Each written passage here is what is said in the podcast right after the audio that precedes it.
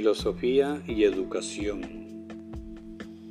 Platón y las verdades eternas. Capítulo tercero. Aunque las obras de Platón 427 a 346 a.C. ponen el acento en los aspectos llamados espirituales de la existencia, la filosofía griega, aparte de Platón, fue predominantemente naturalista. Podría resultar interesante especular respecto de qué curso habría tomado la historia de la educación occidental si Platón no hubiera pensado y escrito como lo hizo. Por cierto, los comienzos de una actitud científica fueron manifiestos durante algún tiempo entre los profesores de Platón, tanto como entre sus contemporáneos. Puntos de vista de Heráclito y de Protágoras, tanto como los mismos discípulos de Platón, Aristóteles, fueron más empíricos. De todos modos, el enfoque naturalista recibió un severo revés cuando Platón sugirió la conveniencia de apartarse de la consideración de lo, de lo concreto y observable y ocuparse a cambio con asiduidad de lo que él consideraba absoluto y eterno e inmutable. En el mundo ideal, Platón creía que el hombre podía descubrir modelos para una vida justa y que los mismos podían aplicarse a la educación y el mundo transitorio de las cosas humanas, haciendo así posible un orden social más justo. El flujo y el cambio de los fenómenos mundanos, la falta de permanencia y estabilidad en el universo de la experiencia y la vieja inquietud o la certeza llevaron a Platón a considerar un mundo en el que solo existieran seres perfectos, es decir, sin mutabilidad, ni cambio ni imperfección, puesto que el mundo de las experiencias cambia. Lo absoluto y lo perfecto deben ser alcanzados fuera de la experiencia, es decir, que un reino transempírico o transmundano, esto equivale a decir que la creencia en lo absoluto requiere una aceptación de otro mundo. La filosofía de Platón no solamente estructura una existencia extramundana o metafísica, sino que la considera como primaria fundamental, superior y antecedente del mundo fenoménico. Platón sostiene que solo las ideas son reales, el mundo observable y a través de los sentidos es para él una representación defectuosa o imperfecta de las ideas que se reflejan. Lo que percibe en la experiencia es meramente una sombra de la realidad, que es espiritual, incorpórea, normativa y teológica.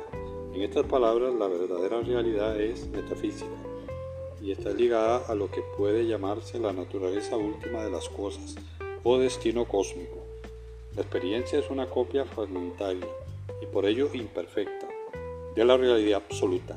Entre los filósofos posteriores, este particular punto de vista fue denominado idealismo representativo o crítico, debido a que Platón tuvo por el conocimiento sensorial un considerable detén en su teoría de la educación, las matemáticas fueron elevadas a una posición estimable, porque se les consideró por sobre la influencia de los sentidos y de las pasiones, aunque la comprensión y el conocimiento racional son mencionados por Platón, debe recordarse que ambos se consideran como medios para la aprehensión de un mundo preexistente y no como métodos para la formulación de la verdad.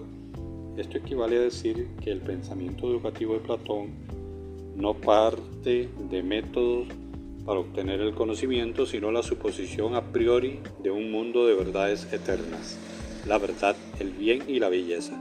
En síntesis, la premisa de Platón para la educación comienza no con epistemología, sino en la metafísica. Ello significa que el estudiante utiliza métodos de conocimiento con el fin de aprender una verdad ya supuestamente como existente en su forma definitiva. En el mundo real de Platón, estas las esencias objetivas que no dependen para existir de que el hombre tenga conciencia de ellas. Estas realidades fundamentales o ideas pueden considerarse reales, porque se estima que su existencia no depende del conocimiento humano. Platón arguye que de tales ideas inteligibles se deriva de una forma representativas, tales como la percibimos a través de los sentidos.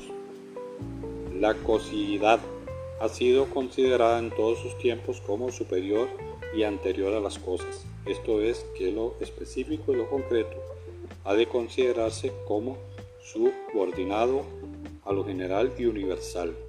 Un libro determinado, por ejemplo, es concebido, escrito y publicado y utilizado por un tiempo y eventualmente pasa al olvido. Los libros simbolizan el conocimiento, una hermosa representación de la verdad, que es universal y por ello sobrevive.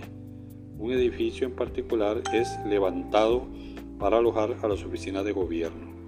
El proceso de construcción comienza en la mente del arquitecto y su última función es servir al gobierno, pero puede eventualmente desboronarse o ser demolido, aunque el objetivo particular, en este caso un edificio, deje de existir la idea que representa, en este caso político, gobierno o educación, permanece como una institución ideal.